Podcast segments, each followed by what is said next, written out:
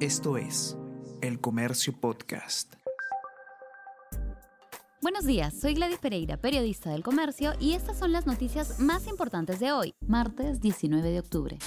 Fiscalía solicita que operador de Cerrón no abandone el país. La Fiscalía Supraprovincial Corporativa especializada en lavado de activos solicitó al Poder Judicial que dicte 12 meses de impedimento de salida del país contra el designado embajador del Perú en Venezuela, Richard Rojas García, hombre de confianza del fundador de Perú Libre, Vladimir Cerrón. Rojas es investigado por ejecutar transferencias y ocultar dinero para el presunto financiamiento ilegal de la campaña electoral de Perú Libre.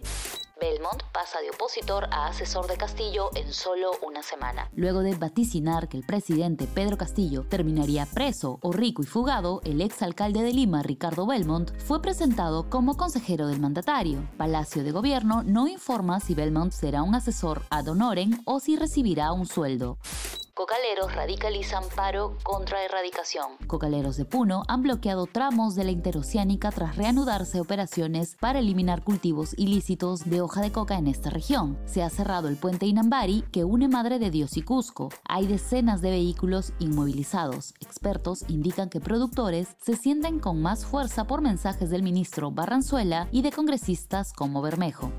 Ecuador en estado de excepción por violencia a causa del narcotráfico. El presidente de Ecuador, Guillermo Lazo, decretó el estado de excepción para todo el país ante un aumento de los índices de violencia a causa del narcotráfico, ordenando la movilización en las calles de policías y militares. Hace dos semanas, miembros de grupos criminales vinculados a cárteles de México y Colombia que están presos se enfrentaron a balazos en un penal de Guayaquil, dejando 119 reclusos muertos.